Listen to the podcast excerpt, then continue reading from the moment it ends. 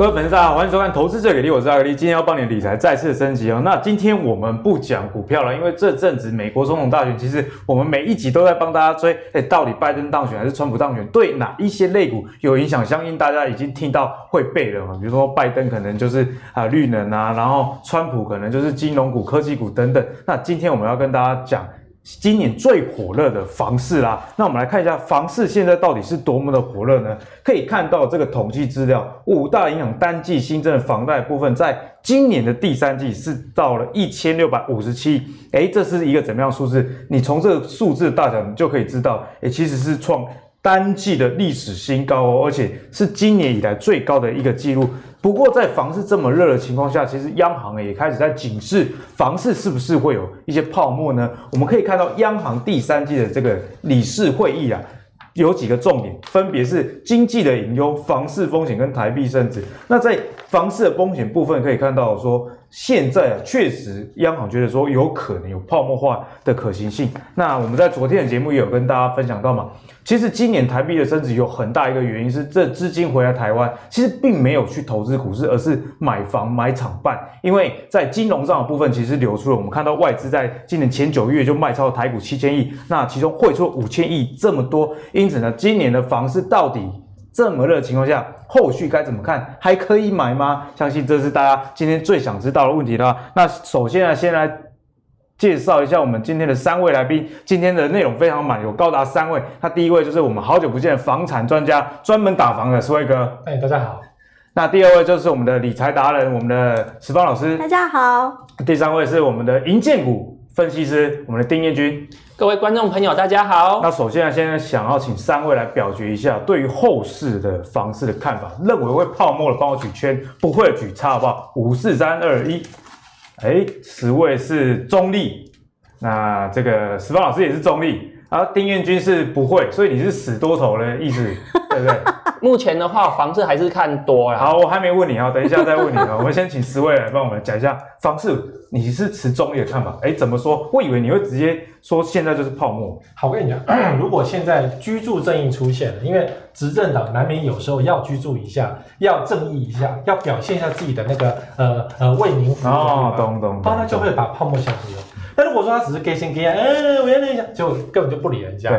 好，虚拟两招这样子的话，那房市泡沫就越来越大。其实现在的泡沫是一个气氛的泡沫，就是说，呃，所有人都觉得房地产会涨，它就是会涨。even 它只是一杯水，但这杯水，所有人说这杯值三千万，对，它就是三千万。那你说，呃，泡沫谁怎么有三千万？我告诉你，全世界都说它是三千万，它就有三千万。所以目前的房市气氛在很多地方都是如此，但是在更多的地方呢，就是。这就是一支笔呀，笔才十块钱啊。对啊，嗯，三千万笔没有啊，就十块钱的要你拿去啊。所以现在台湾目前呈现两种不同的情况。可是呢，像这样的情况其实是不健康的。所以政府有时候会要做一些类似居住正义的手段来博取一些民心，因为想。又要选举，不然我也会被骂。对呀、啊，已经骂臭头了，因为我整天在骂花进去，那花进去脸往哪摆啊？对，那后来不行啊，挽救一些名声，因为他突然间发现网络声量很高，都是在骂他的，嗯、所以最近他会修正一些自己，稍微收敛一点，收敛一下。所以目前是中立看法。对，可是有些地方就是我讲，有些地方好，有些地方不好啊，所以要小心，所以要特别留意区域。有些地方，那石方老师怎么看？哎我想问大家一个问题啊，这个题目叫做“房市会不会泡沫化”？会会。当然，哎，彦君，你知道什么叫泡沫吗？我知道啊。呃，拿拿铁上面那个泡泡泡起来。嗯。请问大家有看过泡沫不会往下消轰的吗？泡沫一定有，有吗？统一的产品。不要这样，我跟你讲，泡沫没有不消轰哎。如果说你真正去看，等一下我后面会讲那个数字哈，你会看到其实所谓的泡沫一定有两个原则，第一，它一定是呈指数型。成长，第二，它一定有个循环规律。指数型就是一变二，二变四，这叫指数。然后什么叫做一定会变成一个循环呢？如果你去看我们的成交量的数字，你就会发现，其实二零一四到二零一九是一个循环。对。然后二零一四以前，二零一零到二零一四又是一个循环，其实是五年一个，五年一个。重点就是我们现在也在某一个泡沫起来的时间点。嗯，重点是我们要搞清楚自己在哪一个位置。哦，就现在循环走。现在在循环走在哪个位置？我们要做什么？我跟十位是一样的看法，要非常谨慎。而且要认真的去研究。那接下来就要问彦君了，你是在做啊唯一死多头的，你的观点是怎样？为什么你觉得房市还好？其实银建股呢是景气循环股，那涨多了是一定会下跌，但是目前呢我还看不到下跌的理由。好，原因呢有以下这几点，我们可以从供给面跟从需求面来看。供给面就是因为中美贸易战嘛，那如果川普又连任的话，那对中国又进行一连串的制裁，很多台商会回流台湾，所以这样子呢就啊、会增加房地产的需求。那另外香港是因为政治议题嘛，有些香港人来台湾置产。那另外，现在股市呢将近一万三，有些股民呢有赚到钱变现，这些钱呢那也投入房地产。那第四点呢，是因为疫情受到控制嘛，在国外有些人很危险啊，那都纷纷回台湾居住。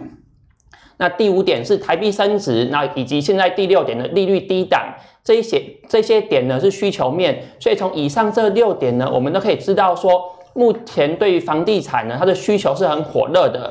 那从供给面来看，因为建商呢建造这个房子，它的原料呢是土地跟这个房屋跟钢筋水泥。那不管是土地，那还是钢筋水泥，其实呢它的价格都是有上涨的趋势。那另外呢，因为现在这个。开工的这个建案数量非常的多，所以呢，市场面临缺工的这个问题。那因为疫情嘛，也没办法说去引进很多的外劳。那变成说呢，啊、钢筋水泥的价格上涨，土地的价格上涨，劳工的这个薪资上涨，变成说建商在建造这个房子的时候，它的成本是上升的。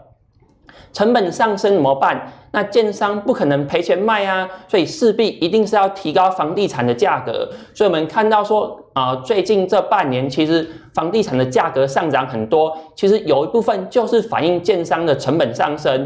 所以我觉得呢，这个房价上涨它是有一定的基本面做支撑的，不管我们是从需求面或是从供给面啊，至少呢它是有一定的基础在的，不是随便乱涨的。所以我目前。看起来呢，这个房市依然是健康的。所以燕君觉得说，这次房市上涨其实是有基本面的支撑，不管是从需求还是供给，还是其实更更真正的原因是因为你自己也有在投资。我自己当然也有投资啊，那我投资的是银建股，我投资的是啊，我在台中去买了一户，对，但是我觉得我操作是比较灵活的嘛。那未来如果这个房地产的景气走到末端，快要。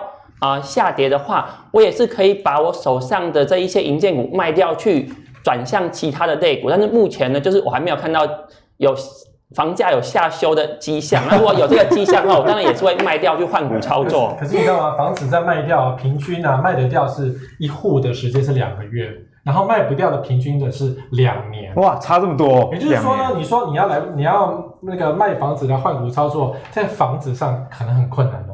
除非你要对半砍就马上买，除是股票啦。对啊，因为房子是很难去换换房操作这件事情哦。嗯嗯。今天呢，虽然我们的看法跟十位哥呢有点不太一样，实际，但是这这一点我是蛮认同十十位哥的。要小心哦。那你要不要买那一间？对，还让我买总总泰，买在北屯区。那其实有有一些观点我是蛮赞同十位哥的，所以我建议大家去买银建股。那我没有建议大家拼命去买房子嘛？其实可以哦，想觉得房地产好。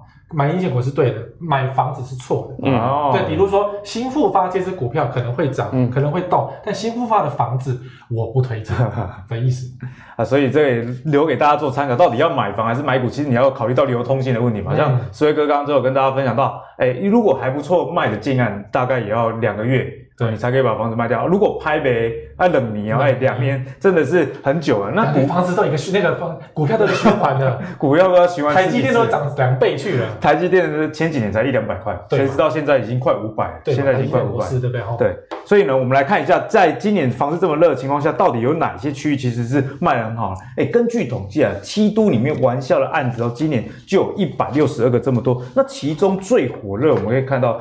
是在新竹县市以及桃园以及台中等等，啊、那最热的呃就是十方最首先的新竹，竹北，竹北。哎，我发现很多投资的达人啊，跟一些名人都住竹北。哎、不好意思哦，现在天龙国转到竹北来了，呃，好像是以如果以那个里啊、平均收入来看，收我们第二名哦，竹北是中心里，对对对。所以听说竹北有很多房子啊，其实都很快就完销了。我之前也有陪我的小编去问哦，高铁旁边一个案子浅销的时候就说卖光光了，哎，连预约都没有办法。我跟你讲，我最近看房是看到万箭穿心，万箭穿心怎么讲？利率那么低，那天利率降到这么低的时候，我简直想冲出去买一户。结果最近是疯狂在附近开始看房，哦，那个看房过得非常挫折。以前是我随便挑，现在是他对我翻白眼。不一定要卖。最夸张的是，心情很不好，回到家看到新闻，第二波看到新闻在连播 台北房市热销，有人搬板凳。我那一天心情很不好。欸、那些到底是演戏的还是真的？我跟你讲，那个例子是特别的，那个是其实是大家要转红单。那不特别，他已经惯，他是惯他他他是惯犯，他叫对爷差，嗯、他以前就在做这种事情。其实我必须要跟大家讲哦，不要被带风向，房市火爆，其实要非常谨慎。你去看这个数字，该怎么看？竹北，我们认为说房地产。认为它现在很热，可是其实我刚刚不是有讲泡沫其实是一个循环吗？现在基本上今年预计大概会是三十一万栋，可是其实二零一零年最热的时候，大家要注意，二零一零年其实是一个转折点，因为二零零八年是世界上最严重的金融海啸，二零零九年其实四万亿或者是各种。拼命放水，对，所以其实它经过一个循环，是二零一零年到二零一四年，你会看到那个件数有没有？二零一一年暴增，然后慢慢跑跑跑跑，对。可是你有没有发现有个转折点在哪一年？二零一五年，二零一五年突然掉下来，变成二十九万栋。那今年不过是比二零就是谷底那个时间，不过是、不过是高过一点点，所以你要仔细去了解，不要被。影响新闻，女生不是化了妆就代表她本来那么漂亮，好吗？你 是女生的不是？没有啦，我要替大家。没有看过她素颜啊？OK OK 啊，真的哈，对，今天素颜哦。所以我跟大家讲，必须要在数字上要保持理性，对。那从这个房市的交易量来看的话，还有从哪个角度可以来给大家做参考？我跟你讲，其实我现在在看房的过程中，我发现很多其实是投资客在到货，嗯、也就是嗯，二零一五、二零一六年我们不是房地合一税吗？房地合一税现在刚好是一个完美的时间点，它其实往外卖，对。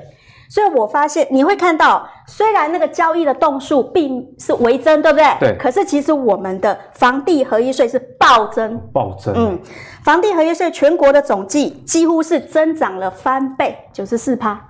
所以就是说，其实投资客往外卖那个时间点是这个时候，嗯、所以你要注意你在接谁的货。哦，如果你在接投资客的货，那就可能是套牢了，在高点。不是我，我一样。等一下，我们后面会讲房子到底要怎么挑。其实我有一些经验，可是我现在只是告诉大家，千万不要被这一个。歌舞升平的这种风气，我觉得啊，买了就没问题，特懂啊。然后也不要紧急的追货，就像我这样万箭穿心，随便抓一户就买。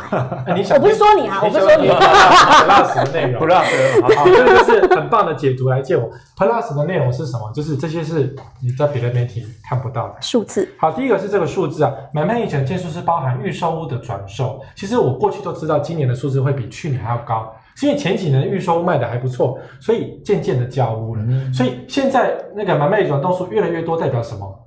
就是老师讲的，多杀多时代要准备来临。嗯去年也多杀多，今年也多杀多，明年还在多杀多，因为前几年卖太好了，所以全部堆到现在。因为这个数字不代表今年的成交哦，是前几年预售，哦、不是当下的，不是当下，哦、是前几年预收的成交一股脑堆进来。原来没搞在里面，所以很多地方的投资客已经很着急，所以要为什么要排队？排队是为了要解别的地方的套。他说这个用地方的排队来，哦，你说的好好哦。这个地方就是已经快塞死，所以赶快弄个排队说快啊，抢啊，因为需要更新鲜的肝啊。还有这个房地产，对呀，新鲜的肝。新竹很多，新竹很多很好骗的，因为新鲜的很好去骗。房地合一税说增加这么多，对不对？其实所有的业者都解读只有这样。哇，涨这么多，哇塞，爆炸九十四，九十四啊，很好。实际上你看金额三点六有很多吗？好像还还好有很多吗？一点点呢，就这一。不管什么，从以前的增加多少，才增加一点点，你缺差多吗？说数学机器比较有问题。是，而且其实，在房地合约税很多都是为了做账而增加的。他利用房地合约税多一点点税来拉高自己的房价。比如说，原本这房子是一千万，对，我利用房地合一税卖给你两千万，嗯，好，我不是赚一千万就要课税吗？嗯好，这个房子就变成两千万，嗯两千万来去做贷款，八成，嗯八二十六，一千1600六百万，所以我直接套利六百万。哦，嗯那那个税才多那一点点，给他啦，我就多六百万你懂吗嗯？所以房地合一税增加是代表说贷款是有恐怖的海啸出现，所以为什么央行开始觉得嗯该打防一下？因为央行知道这个情况，嗯在对于做账做账或是做数字来讲，啊，所以没搞在里面了。对，所以你看才差一点点，你觉得差很多？荣景哪来的荣景？卖切西兰啊不，知道不？哎，卖切西朗啊，燕燕军真的是切西朗吗？如果从财报角度来看你，们不要伤害他了，真的。在看财报之前呢，那我先还回应一下十十位哥好了。其实呢，这个房价呢是买卖双方决定的嘛，有人卖，那也有人买啊，所以它的价格就撑在那边。但是呢，如果我们从学术上这个观点来看呢，凯因斯学派说房价有僵固性，好，英文叫做 sticky price，或是翻译成粘性，意思是说房价呢易涨难跌。当这个房价上涨的时候呢，这一些人呢会选择说用比较高的价格把这个房子卖出，但是当房地产的景气变得比较不好的时候呢，如果口袋比较深的人呢，他会选择惜售啊，不需要用那么低的价格把它卖出去嘛，在景气比较差的时候，我就先撑着啊，只要我口袋够深，撑过这个景气循环，等到之后房价涨上来的时候再卖掉，所以造成说房地产市场呢是易涨难跌的。那过去呢，除非发生 SARS 或是发生九二一大地震，有些特殊的事件，不然原则上来说呢，房价呢都是缓步的上涨的。另外呢，因为房屋呢，它可以对抗通货膨胀，那一般来说呢，啊、一个国家它的通货膨胀率一年大概是两 percent，所以呢。当一个国家它的经济是稳定成长，它的通货膨胀率是正的，那原则上呢，房屋的价格呢就是会跟那个通货膨胀缓慢的往上涨。所以在一般的情况、正常的情况，房屋的价格都是往上涨。我觉得这个是呃毋庸置疑的，投资人是可以不用过度担心的。那如果央行呢去打房的话，因为银行。这个贷款的成数呢，目前大概是八成左右。房价如果大幅下跌的话，其实对金融业、对整体的市场都不是一件好事。所以我觉得大家呢不用过度担心说央行打房啊，房地产会崩盘啊。我觉得这个是啊、呃、不需要过度紧张的。那从财报上来看，我们该怎么样解读啊？燕君。好，那我们从财报上来看，到底房地产市场到底现在是好还是不好呢？那我们从一个会计的项目叫做未认列之合约承诺。未认列之合约承诺呢，这个金额呢，代表是建商呢销售预售屋所收到的定金。好，我们可以看到呢，就是在二零一九年的时候，这个金额它的趋势是有点往下滑的趋势，代表说呢，很多的建案陆续交屋了，但是呢，新卖的建案没有这么多。好，所以这个金额就往下掉。可是我们看到，从二零一九年的年底到二零二零年的年初，我们看到这个金额呢，又持续的往上升。代表说，这个建商呢，新卖出去的这个房子比完工交的房子还要多，而且多很多，所以这个趋势呢又继续往上了。代表说呢，目前建设公司呢，整体来说它的预售卖的是很好的。这个数字呢，是我把上市柜所有的建设公司呢，它的合约负债金额全部加总。所以所有的建设公司你自己加的、哦？对，这个我从公开资讯观测站一家一家加的。哦，所以现在将近七十家，总额其实现在是创下蛮高的一个位置。对，所以我们看到建设公司的预售屋是卖得非常好的，所以这个预售屋是已经卖出去，已经跟客户签约喽，哦、才算到完工交屋就可以认列营收跟获利，所以这个是已经卖出去的。嗯、所以现在如果投资啊，银建股呢，投资这个建设公司，因为房子已经卖出去啊，等到完工交屋，建设公司就可以认列营收跟获利。哦、因为所以投资银建股，我是觉得说还蛮安全的。因为之前燕君有教过我们啊，其实银建股的营收是在完工的时候交屋之后才认列的。所以你意思说，现在预售卖这么多的情况下，后续这些银建股认列的时候，反而这个 EPS 跟营收就会拉起来。是啊，不过有一种情况就是。客户呢会选择不交屋，就是当房价下跌超过十五 percent，那这一些啊购买预售屋的人呢会觉得说，那我干脆就放弃这个定金好，我就选择不交屋。但是要房价下跌十五 percent 以上才会出现这样的状况。哦，所以目前的房价的趋势来看，应该是比较低的几率会发生这样。是，所以我觉得投资银建股相当的安全。那我们刚刚也讲到嘛，所以哥，我们不买房，买银建股总可以吧？哦，刚刚说到什么新复发的股票跟新复发房子的差异。嗯、那如果要买银建股呢，到底要有哪些的选择？我们先来看一下大方向。大方向是什么？就是代销公司，因为代销公司就是帮很多建商去卖房子嘛。所以呢，代销公司的业绩好，其实也很。可以大方向知道说，这个房市的龙景其实是不错的，因为它不是单一家建商的业绩很好这样子而已。可以看到海月啊，在今年上半年 EPS 已经五点三八元哦，全年可能挑战一个股本。阿格力之前也有在节目上跟彦君有跟大家分享过代销公司嘛，其实在半年前海月的股价大概是在五十几，那。爱三零另外一家还呃股价大概在三十，哎，现在两家公司几乎都是翻倍这样的状态。那在代销公司涨这么多的情况下，银建相关的股票有没有还可以值得去关注的呢？石方老师有没有一些观察？方方法很简单，如果说今天电动车要起来，我不确定哪一家的电动车会最卖，对不对？对，那我就压汽车玻璃哦，因为每一家都会换汽车玻璃，产业的交集啦，对，产业交集。你看，我绝对一种汽车玻璃吗？还是说有十没有市占最高或或者是它它的赢面最大，啊、我压赢过很多次。啊、那现在银建股看起来非常热，那哪一家会特别的好，或它能持续多长时间，我们不确定。那谁会最赢呢？就我发现一个电梯哦，电梯现在楼越盖越高。电梯有一件事情非常有趣，首先就是我们为什么看到它？台湾有一家电梯公司非常老，它大概经营了五十几年。那其实大家不了解，电梯是一个非常特别的产业。全世界电梯一年的新电梯大概是一百万台，对。可是你猜猜看哈，全世界最大中国就必须要卖出七十万台，七十万。所以我今天讲白了啦，哦、就是如果说市场的方向，市场方向就在那边，因为电梯它是一个呃跟人口基数也有关嘛，所以它跟它的商业也有关系，对不对？那中国是全世界最大的市场，永大。台湾的永大，其实在一九九九年就过去，而且在一九九九年到二零一四年之间做了很不错，所以大家会看到它那个时候的 ROE，我们曾经讲过 ROE 这个概念，对不对？对，ROE 要大于十五哦。巴菲特说 ROE 大于十五是一个不错的指标。对，你们可以看到二零一五年、二零一零到二零一四年的 ROE 是不是都还在十五以上？到二零一五左右，它 ROE 都还在二。十五趴以上，可是到二零一六年，啪就往下掉。哎，对啊，发生什么事？嗯，那个时候它发生了经营之争，就是其实他们内讧，所以大老板跟他的总经理其实吵架。那现在总经理叫许作明，那跟他的堂哥吵架。那他们本来的销量是一年大概有呃一万多台。掉到九千多台，大概销量 销掉了百分之三十趴，所以你看到它的 EPS 一定往下掉，那市占也往下掉。可是我们看到，我看到的是银建股往上的机会底下，永大发生了一件事情。首先是他想办法把他的内讧事情处理掉。他现在那个许作明说：“我今年就是要好好向上，对不对？”那他做努力做了一件事情，而且他还遇到了一个特别的机会。特别机会是什么样的机会？中国发生了一件非常特别的机会，就是李李克强说他要老小区改建。老社区改建哦，所以老旧的社区可能开始安装电梯。那个案子很大哦，他大概二零一九年的国务院常务会他说出来，他大概会对全中国的十六万个社区、十六万个老社区，大概会牵涉到四万亿的商机。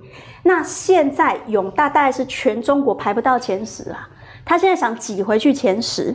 可是有一件很有趣，最近新闻刚播播出来，那个 Hitachi。Hitachi 是中国大概排第八，它现在的股权已经把永大占百分之五十，其实它实际上是控吃掉了嘛，嘿，所以我们简单讲，老八去吞掉了一个看起来有潜力的一个下游，对不对？母鸡带小鸡，母鸡带小鸡，我们谁知道它接下来布局要做什么？对，再加上一个十六万社区的一个改建，再加上一个总经理说，我以前犯错了，我现在要好好努力。你说这是不是加上银建股的一个？如果是以财报角度来看，现在可能公司在相对历史上的低点，对对对，所以我们也要买的便宜嘛。我们不只要买的好，也要买的便宜。所以永大现在是我的观察。那现在其实它的业绩，我们可以看到它的盈利其实慢慢上升一点点，所以它必须会成为我的一个重点观察。那现在营收有变好了吗？有。大概上涨八趴，他说明年会更好，因为有些认列的问题。嗯嗯。所以其实，在电梯的部分，我阿格力也是蛮认同的哦。真的。因为我自己观察名单之一有重有电梯啦，它重有电梯是在中国比较没有发展那么多。不过因为台湾在二零一五开始，所以说应该知道，就是那个老旧的房子啊的电梯，其实要强制的去检查。对，可是。台湾的电梯都没有在更新，都没有在更新，没有在更新。时间到应该要换，没有，你都换里面的什么钢索啦、主机板啦。我说一个，我跟你讲，这个就是你内行的，因为电梯公司最大的盈余的来源，其实是直接保养收入。对，因为安装一个电梯动辄十五二十年的使用期间嘛，所以电梯的长尾效应。可是更妙的是，台湾人更坚强，二十年没关系，没有断，撑着，没有断不用换。真的啊，台湾就是只要人没死，都不会死，哎，你们观察好不好？台湾的电梯的业绩比较慢，请叶军稍微观察一下这个。方面对，那燕君呢？如果从银建股的角度，还有哪些个股我们可以值得去追踪？就是银建股呢，我之前在节目上分享过非常多次了，大概就是总泰啊、新路啊这两家公司。我是故意问你的，因为你没讲，大家已经知道是哪一些公司了。对对啊，所以我想说就哦不用再重复了。如果想知道为什么看好这两家公司，请看啊、呃、前集回顾。好，那你 那你现在还持续看好这些公司吗？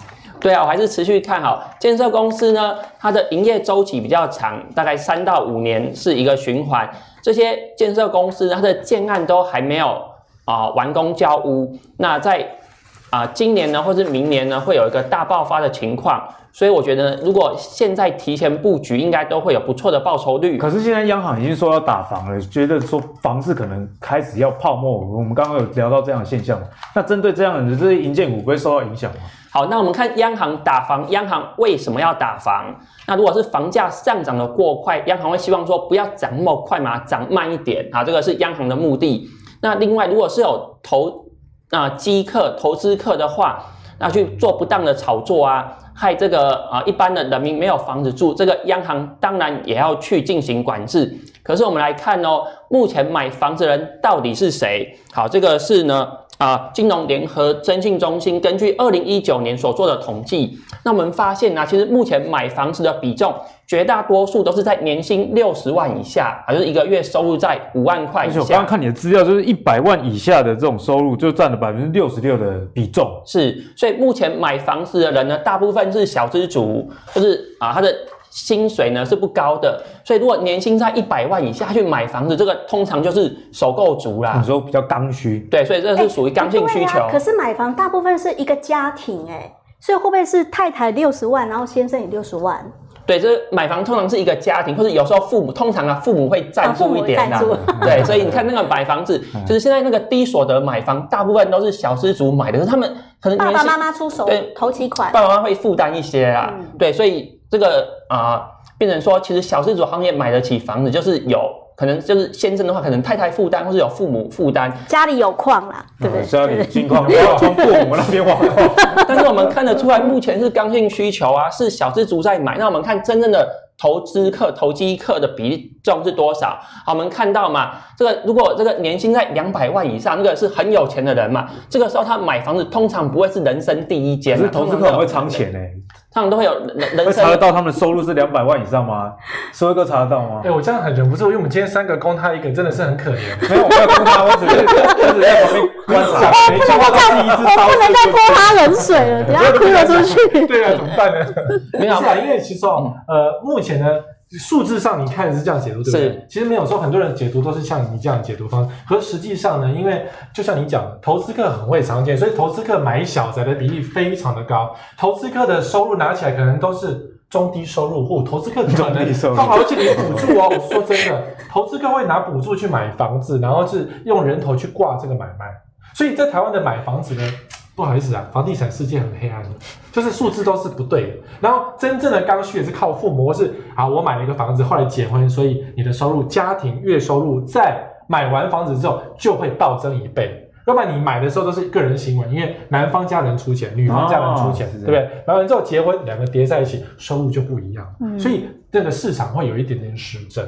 但投资客非常的多，不是只有一层哦，应该是自助客只有一层，自助客只有一层，自助客只有一层。哎，投资客最爱买的是不是就是刚需的产品？那种一房的、啊？对，因为那个很好买，反正我投资了之后，你就会来买我的房子，所以赚钱。所以新竹就是这种例子。对对，你你说自租客只有一层啊，可是跟我的数据看起来对不上。对，你的数据从哪来的？呃，金融联合征信中心的资料。银银行啊？银行怎么给的？我买房子的时候，没有任何银行问我说：“哎呀，请问这位先生，你的收入多少？”没有人问我，这个都是只是统计，或者是说啊，口头问说啊，好啦，你家里月收入多少？大概填一填，就这样而已，你懂吗？所以这个数字来源只有这样，是给他们做 paper 用的，跟真实的世界是不一样。就像投资客藏钱，然后你会去跟 银行讲说：“对不起，我口袋有三千万现金。”不会，你懂吗？不过我觉得还是大家还是可以关注一眼。再回来，回来，他他这也建立我的趋势，股票是对，就是你对房地产的实体不懂没有关系，可是因为股市它的数字真的比较清楚，就是看营收嘛，营收嘛，那数字跑不掉嘛，钱就会进来嘛，金管会管嘛，会查账嘛，会计师也会做嘛，所以股票的世界的确比房地产的世界真的清楚很多，对，房地产世界都没有清楚过。好，所以这样听起来应该是要两方相互的对照啊。这些刚燕军讲的数据跟银建公司相关的数据，如果对方向是一致的话，那就代表说，哎，目前的房市确实相当不错。那今年看起来确实是这样子了。不过呢，我们接下来也要跟大家讲到，房子在这么热的情况下，确实还有一些隐忧，像。台湾五年内新建的余屋数，大家知道有多少吗？还有七万八千户这么多。不过却发生一件很诡异的事情，因为余屋这么高的情况下，比起七年前啊多了二点五倍。但是四月的时候，我们来看一下六都的开价跟十月的开价，不管是从台北还是桃园，甚至到最南部的高雄啊，这个半年间的增减几乎都是增加的哦。最少也是有台北、新北，因为这个应该是双北市的房价基期比较高嘛，所以这个增长率只有七 percent。那在一些基期相对没有双北是那么高，像台南啊，增长率有到十五 percent。在这样的情况下，到底该怎么样看啊？因为空屋很多啊，可是房价又一直涨，这种价格跟量是不是有背离的状况下，该怎么样去看？对，其实因为价格跟量在房地产本来就是背离，有几个地方你们要特别注意，就是呃，最近正在涨的地方，还有在涨的就是台南。台南只有台南正在涨，而且台南的增涨涨幅不是投资客炒作，是。自住的人想要多买一间放着，而自住的人想多买，为什么？不是那个其他的投资客，急需追带他们做几年，带他们周五结，然后啊，打龙给背几间，所以我买给背几间，所以台南很多的交易都是这样，啊，买哪里？海边，然后他绝对这辈子 绝对不会去住的，买海边，还透天哦。没有，还大楼哦？为什么是海边的大楼？台南人不住海边的大楼，那为什么？台南人喜欢住透天啊？对呀，可是为什么你知道？因为每个人都有一户啊。哦，所以我也一样。三姑也买一户，六婆也买一户，然后说房地产会涨，为什么不去买一户呢？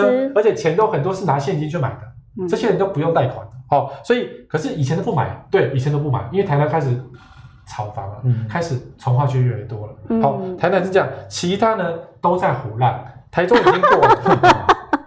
桃园已经过了，特别留意台中、桃园、高雄也已经过了。我说过了，就是说去年之前很多人在买，然后建商认真的炒作啊，用力的翻啊，找一堆人，然后是做尽任何的广告。所以现在没梗了，就对了，没梗。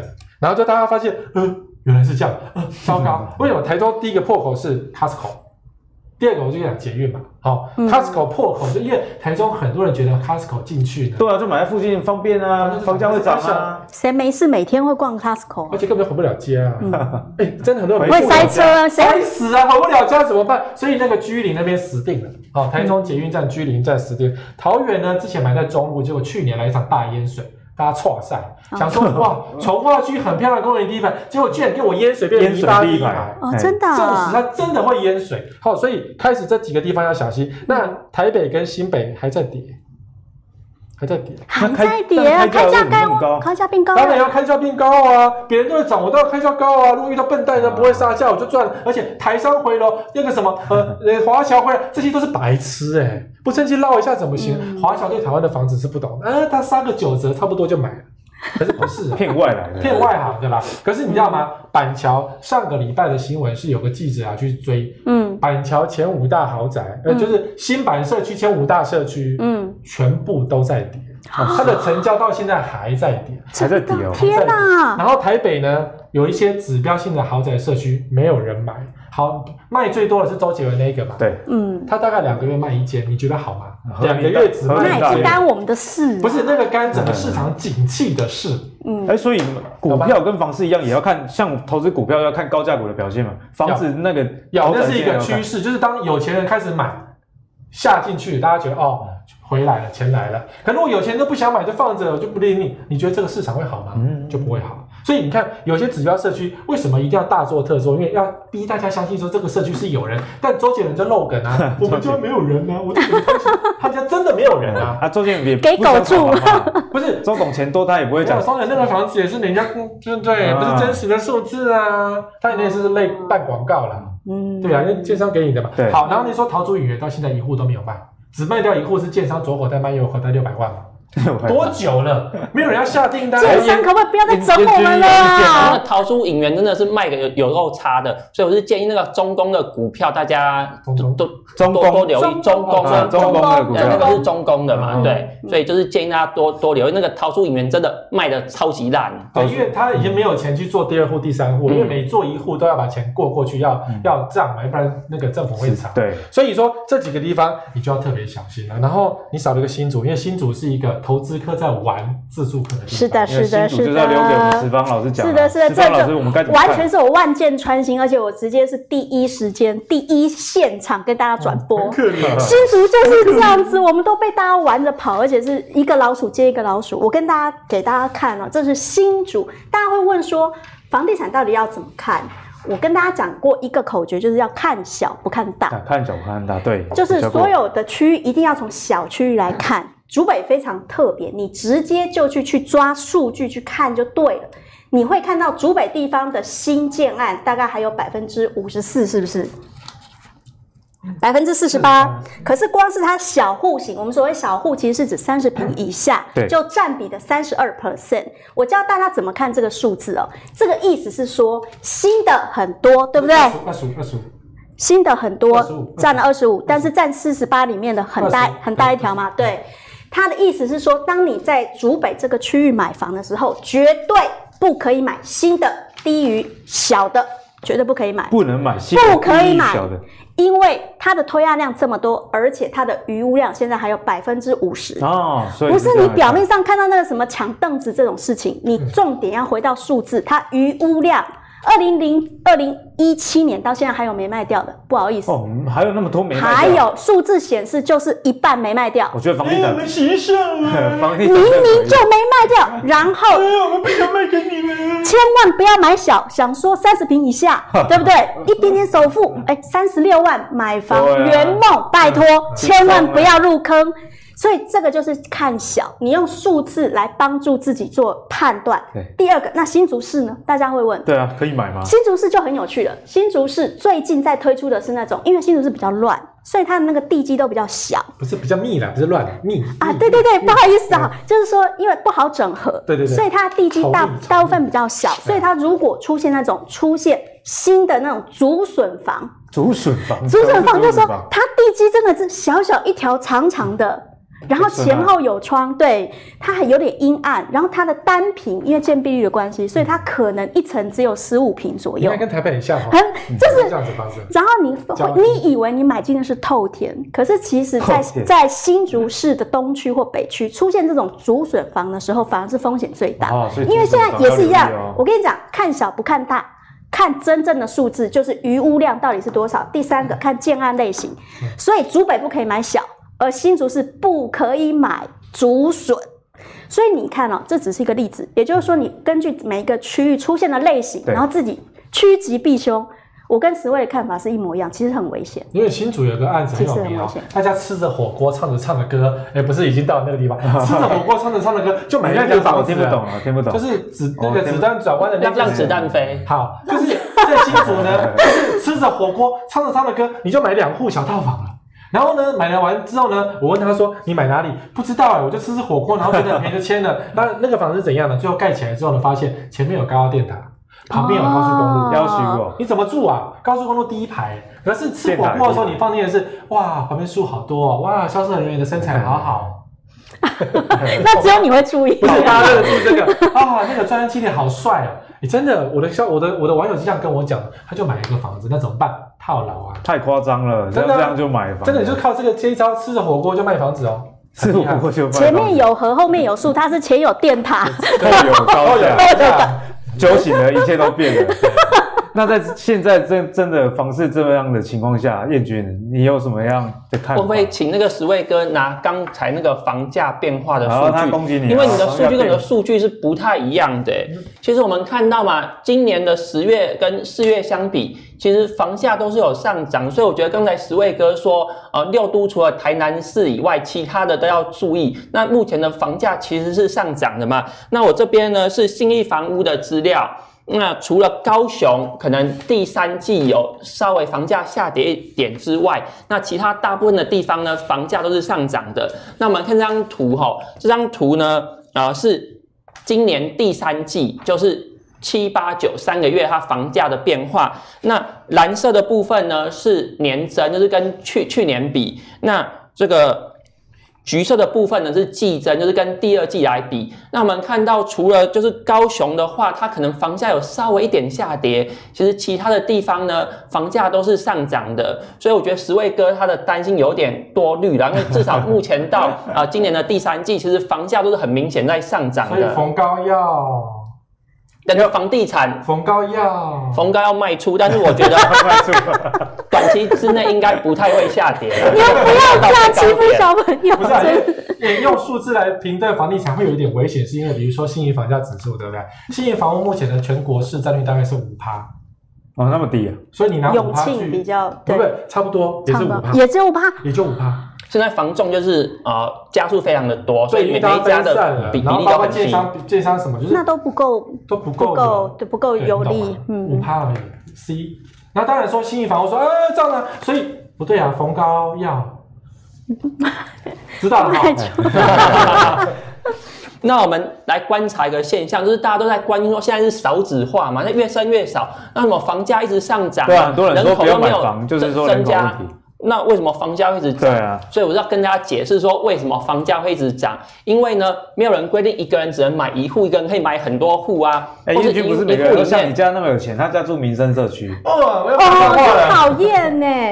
我们家贵公子，他们家最讨厌那个民生社区线。所以如果说你家、哦、对，对，对，捷运要挖到你家前面，反对反对，跟天母人一样 哈，捷运不要挖过来我们这里。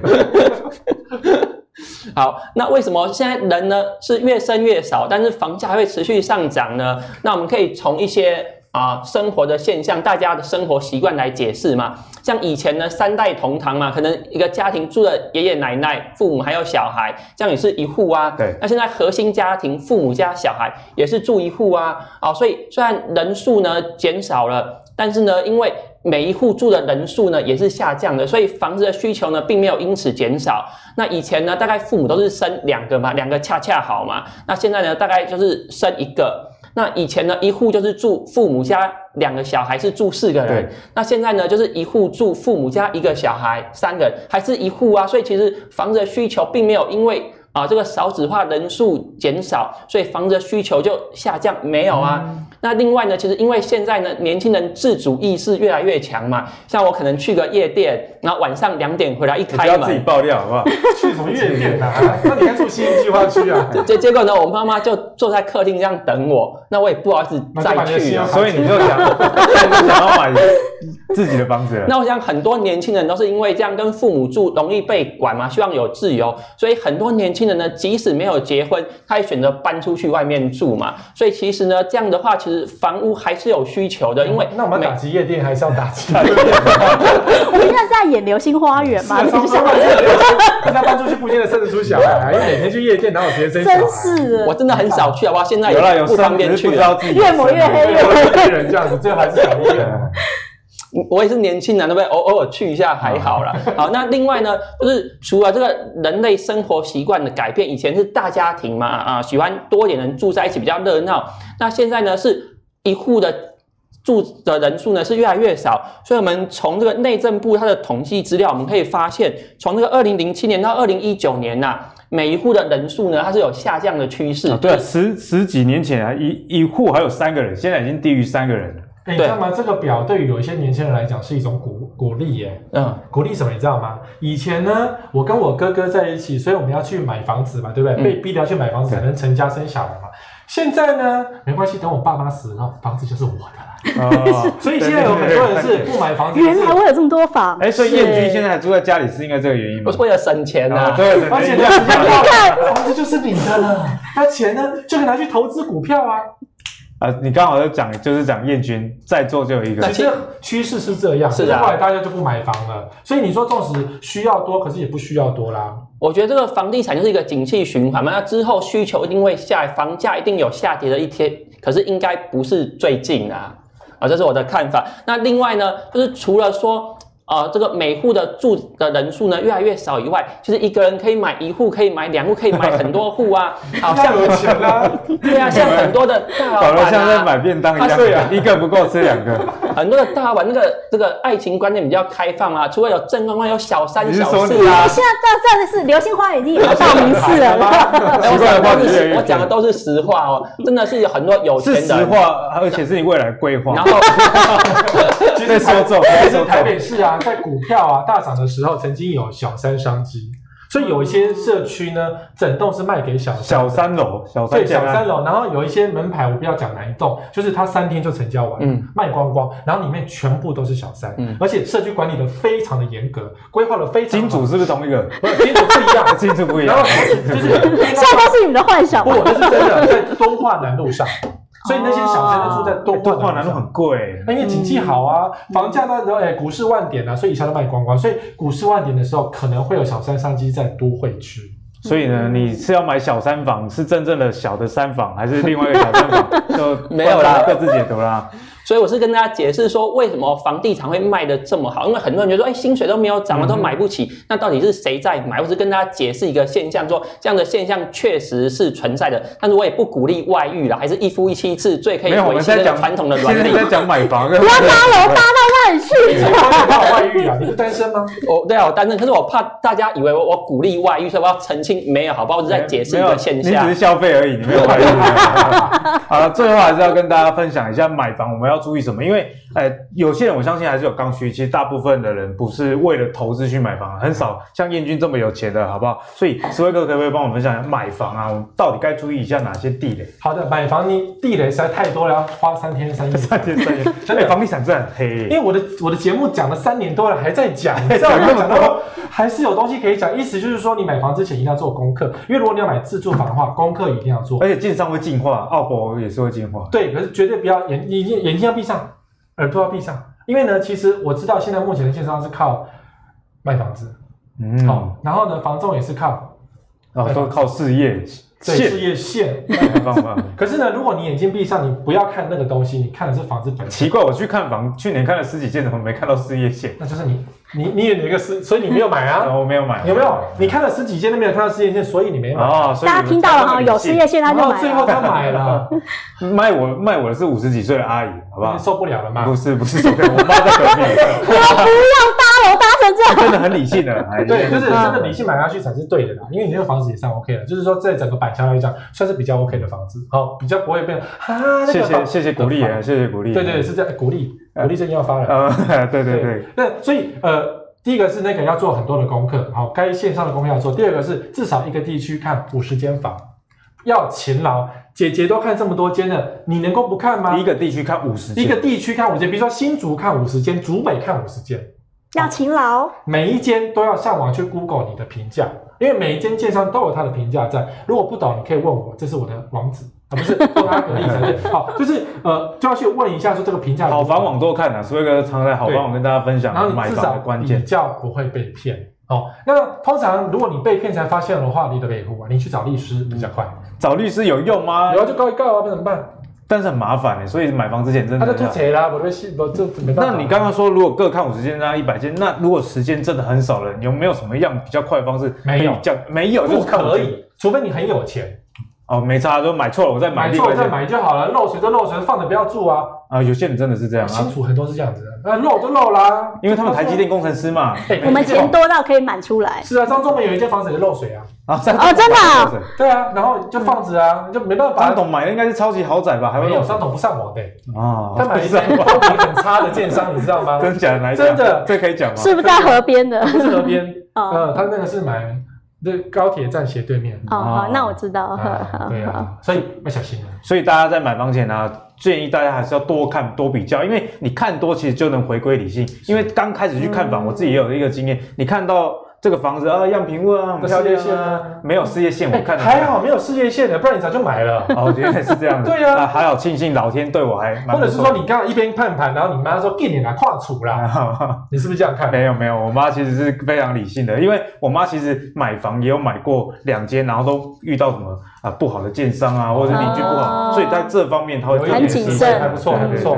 嗯所以买房子真的，你如果不想吃亏的话，就记得我们今天节目教学给大家的内容。那如果想要投资房地产，那建议还是投资银建股哦可能会是比较好的一个选择啊。那如果你喜欢阿格力的投资最给力的话，记得到 YouTube、Facebook 以及现在最火红的 Apple Podcast 订阅投资最给力。我们下次见，拜拜。拜拜拜拜